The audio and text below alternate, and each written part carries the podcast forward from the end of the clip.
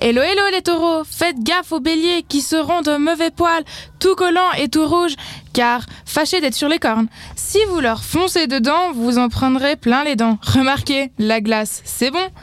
Gémeaux, Coucou les Gémeaux, aujourd'hui pas d'alcool, vous risqueriez de voir tout double, et plus vite que les autres. Si par malheur vous buvez, vous ne serez pas deux, mais quatre, alors faites attention Et maintenant, on va parler de château.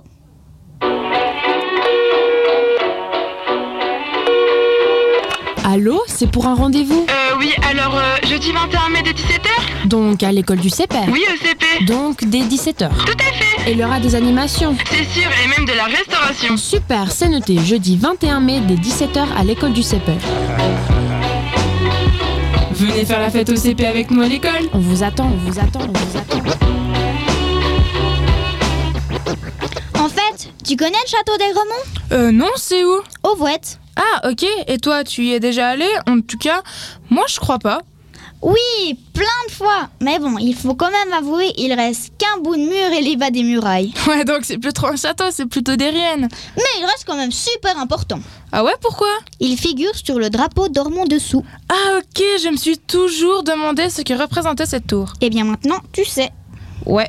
Et tu sais, quand il a été créé et démoli Sauf erreur, il a été en- construit en 1348 et détruit.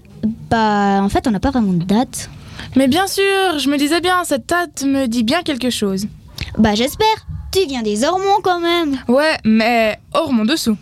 Oh, ça va. Et tu sais son histoire Euh non, euh, tu sais, je m'intéresse pas trop au château, mais toi, tu sais Oui, un bout. Vas-y, vas-y, je veux tout savoir. Mais c'est long. Bah, résume. Ok, ok. Alors, ça commence comme ça. En 1348, le château est construit par Aymon, un héritier des Ponts de Verre. C'est une grande famille qui habitait aux Ormonts. Bref, Aymon est donc le seigneur d'Aigremont.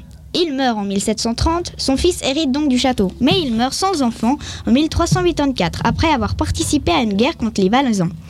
Il n'y a donc aucun héritier, les Ponts de Verre ont donc disparu des Ormonts à la fin du XIVe siècle, mais il y a quand même un petit-neveu de la femme d'Aymon devient- qui deviendra le père d'Antoine en 1395, le garçon devient donc le seigneur d'Aigremont.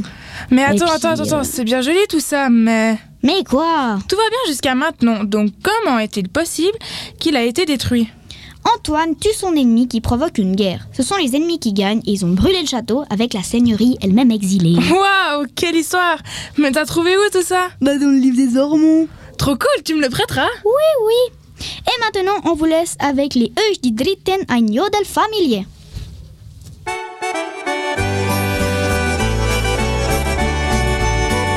Ja, wir sind